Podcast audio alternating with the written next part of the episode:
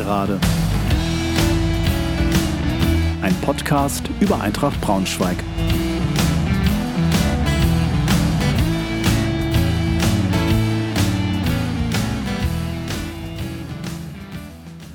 Hallo und herzlich willkommen zur 43. Folge der Gegengerade. Freue mich sehr, dass ihr wieder dabei seid. Heute gibt es eine Nachschau zum achten Spieltag, unser Heimspiel gegen den KSC sowie einen Ausblick auf das nächste Auswärtsspiel am 27.11. bei Darmstadt 98.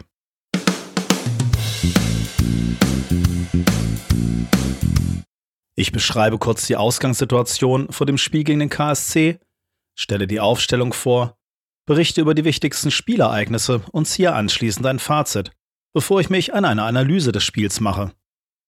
Ich komme darauf zu sprechen, was mich nachdenklich stimmt, aber auch, was mich hoffnungsfroh stimmt. Anschließend gibt es einen Ausblick auf das nächste Spiel gegen Darmstadt 98 sowie ein paar Gedanken des Tribünentrainers hierzu.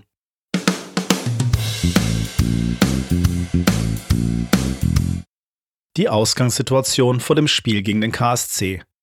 Karlsruhe ist mit sieben Punkten einen Platz hinter Eintracht 15. In den letzten fünf Spielen gab es zwei Siege, ein Unentschieden und zwei Niederlagen.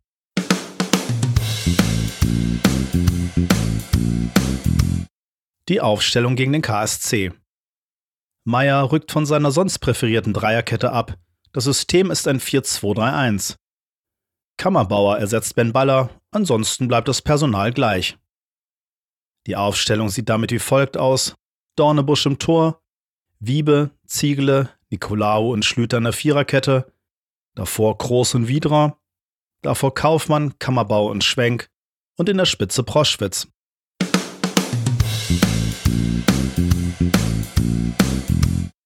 Dann mal hinein in die erste Halbzeit gegen den KSC. 14. Minute. Immerhin übersteht Eintracht diesmal die ersten fünf Minuten, gerät aber dennoch ziemlich früh in Rückstand. Die erste Karlsruher Ecke landet im Rückraum wo Scheu sich in aller Ruhe den Ball zurechtlegen und abziehen kann. Ziegele fälscht den Schuss noch unglücklich ab, sodass der Ball unhaltbar für Dornebusch oben links einschlägt. Das 0 zu 1 wird als Eigentor von Ziegele gewertet. 18. Minute.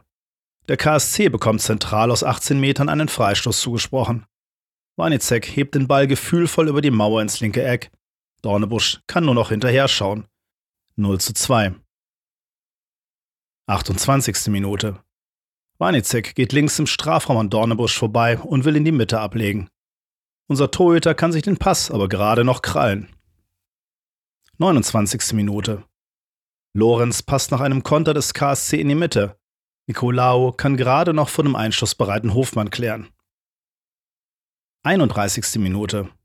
Aus dem Nichts der Anschlusstreffer für Eintracht. Kammerbauer passt von außen ins Zentrum auf Proschwitz, der sich kurz um die eigene Achse dreht und den Ball ins rechte Eck schlänzt. Nur noch 1 zu 2. Bis zur Pause passiert nichts Entscheidendes mehr. Aufgrund der ersten halben Stunde geht die Halbzeit aber klarer an den KSC, als das Ergebnis ausdrückt.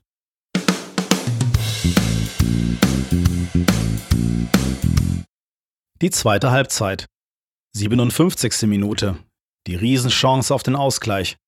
Ein Freistoß von Groß knallt gegen die Latte und von dort zum frei vom Tor stehenden Proschwitz.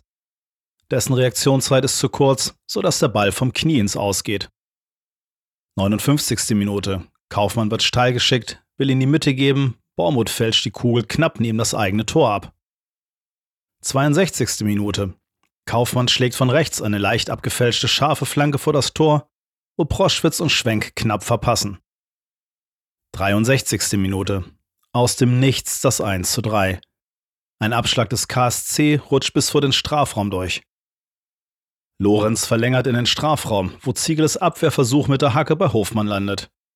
Dieser sieht den freistehenden Scheu, der den Ball an Dornebusch vorbeischiebt. Bis zum Schluss bemüht sich Eintracht, Entscheidendes passiert aber nicht mehr. Das Spiel geht mit 1 zu 3 verloren.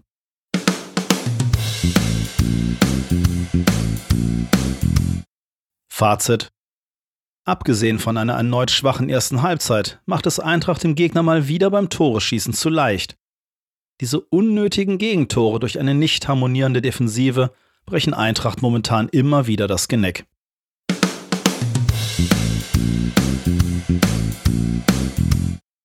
Meine Analyse schaut wie folgt aus. Trainer Meyer beweist, dass er kein Dogmatiker ist und schickt diesmal anfangs eine Vierer statt eine Dreierkette ins Rennen. Entgegen meiner Erwartung führte das aber nicht dazu, dass die Defensive stabiler stand.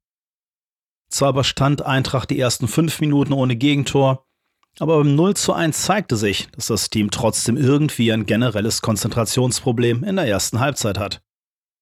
Wie Choi den Ball am Strafraum annehmen und ungestört von irgendeinem Braunschweiger den Ball aufs Tor hämmern darf, ist in der zweiten Bundesliga einfach ein absolutes No-Go. Klar wird der Ball noch unglücklich von Ziegler abgefälscht, aber die Entstehung davor ist einfach nur ärgerlich. So frei darf im tornahen Rückraum kein Spieler stehen. Auch das zweite Gegentor ist vermeidbar.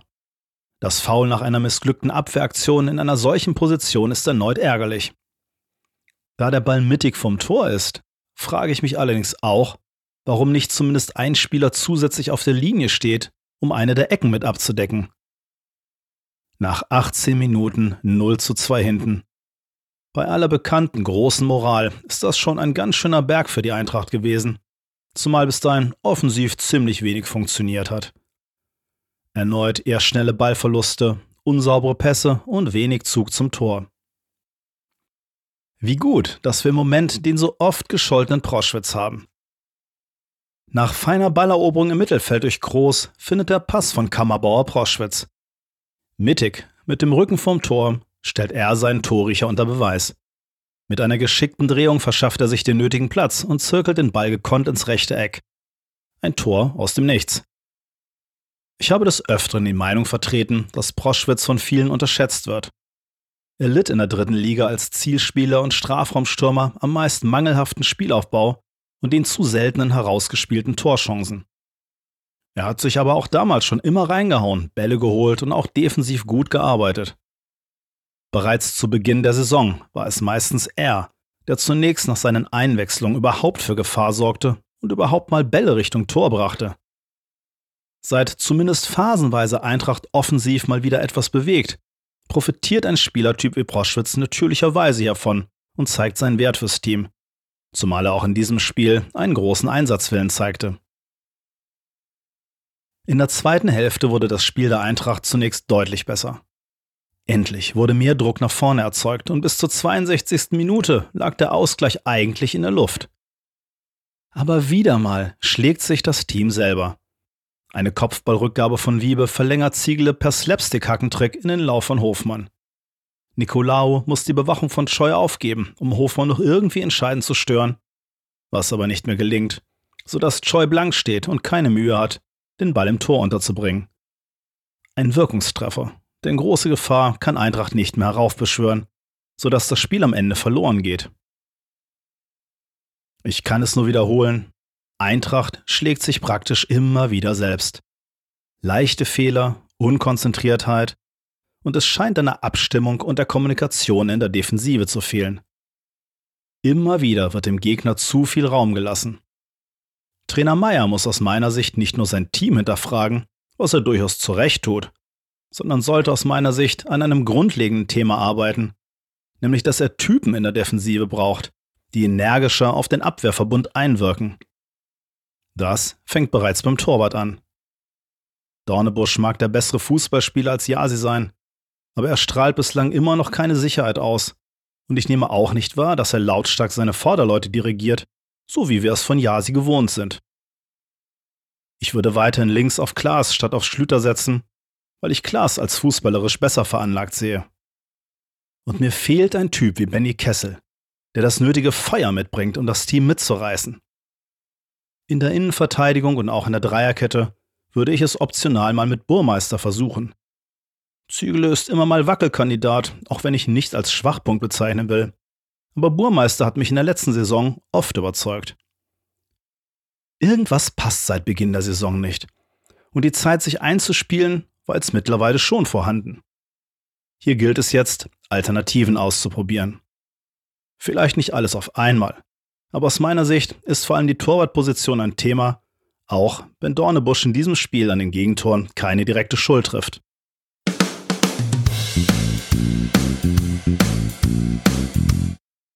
was mich nachdenklich stimmt. Die weiterhin fehlende Stabilität und das Einladen des Gegners zu Gegentoren. Meyer bekommt die Defensive nicht stabil. Und daher ist es in der Zeit für personelle Änderungen. Ein Spiel allein bringt aus meiner Sicht keine Besserung mehr. Was mich hoffnungsfroh stimmt. Trotz eines 0 zu 2 hat das Team immer das Potenzial, eine Partie sogar noch zu drehen. Der Ausgleich lag in der zweiten Hälfte in der Luft. Wenn Meyer es schafft, die Defensive und die Aufmerksamkeit in der ersten Halbzeit endlich unter Kontrolle zu bekommen, werden die nötigen Punkte fast zwangsläufig eingefahren werden. Das Team ist in jedem Fall zweitligatauglich und ich traue Trainer Meyer zu, am Ende die richtigen Maßnahmen zu ergreifen. Bei aller Spielphilosophie, die er mitbringt, erscheint er mir in erster Linie dann doch als Pragmatiker.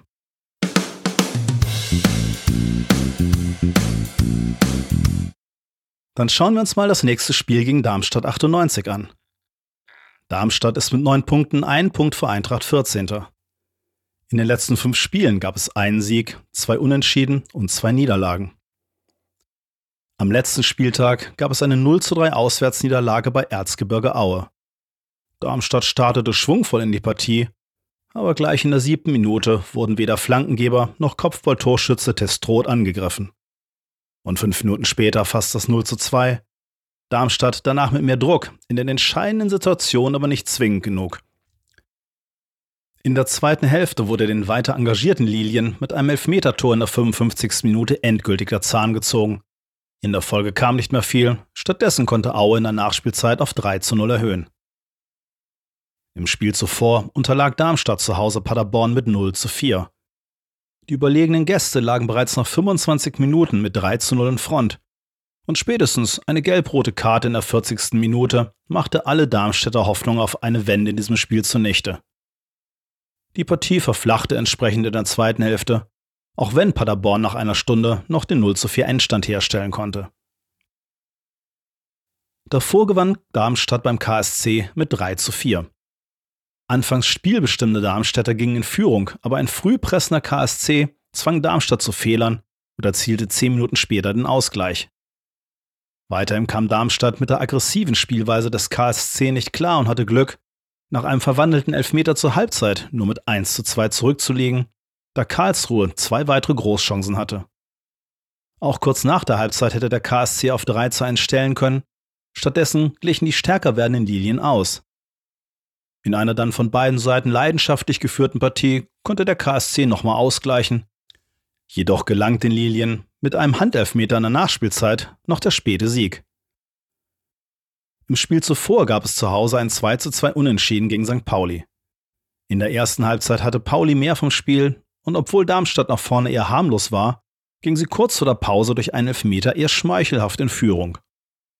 In der zweiten Halbzeit nahm der Gastgeber aber Fahrt auf, wurde gefährlicher und erzielte in der 76. Minute das 2 zu 0. Nur drei Minuten später ließ Darmstadt eine Riesenchance zum 3 zu 0 liegen. Das sollte sich rächen.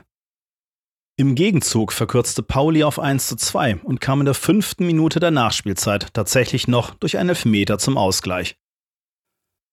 Auch im Spiel zuvor holte Darmstadt durch ein 1:1 beim VfL Osnabrück einen Punkt. In einem offenen Schlagabtausch war Darmstadt in der ersten Hälfte das bessere Team und ging durchaus verdient mit einer 1:0 Führung in die Pause. In der zweiten Hälfte wurde Darmstadt zusehends passiver. Und so war der Ausgleich von Osnabrück gut 10 Minuten vor Schluss die fast logische Konsequenz. Beide Teams setzten in der Schlussphase dann noch einmal allerdings erfolglos alles auf eine Karte.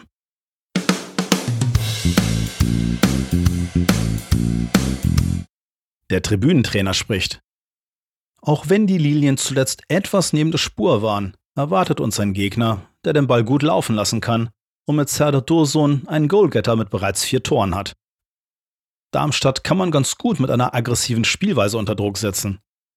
Es wird halt überhaupt darauf ankommen, dass Eintracht endlich in der ersten Halbzeit konzentriert Vollgas gibt. Das Gegenspiel am Auge behalten und konsequent angelaufen werden. Mit der Konzentration kommt dann auch das Vermeiden dieser unnötigen und leichten Fehler. Das Team kann was und schlägt sich eher selber, als dass der Gegner stärker ist. Von der Aufstellung hier weiß ich, dass Meyer weiterhin auf Dornebusch setzt. Sein Hinweis, dass dieser im letzten Spiel keinen torentscheidenden Fehler gemacht hat, ist richtig, greift aber zu kurz. Ich wünsche mir einfach, wie beschrieben, deswegen Jasi im Tor, damit jemand da ist, der den Defensivverband dirigieren kann. Und ich würde Burmeister für Ziegele bringen. Wegen des Ausfalls von Klaas bleibt Schlüter im Team. Weiterhin sehe ich aktuell Bär im Moment vor Kaufmann. Die Aufstellung sähe also wie folgt aus.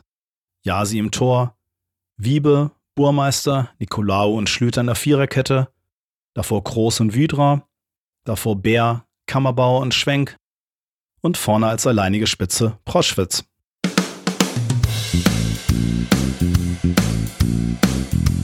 Das war's auch schon wieder für heute. Ich hoffe, ihr hattet ein bisschen Spaß und seid auch beim nächsten Mal wieder dabei. Bis dahin. Tschüss, macht's gut.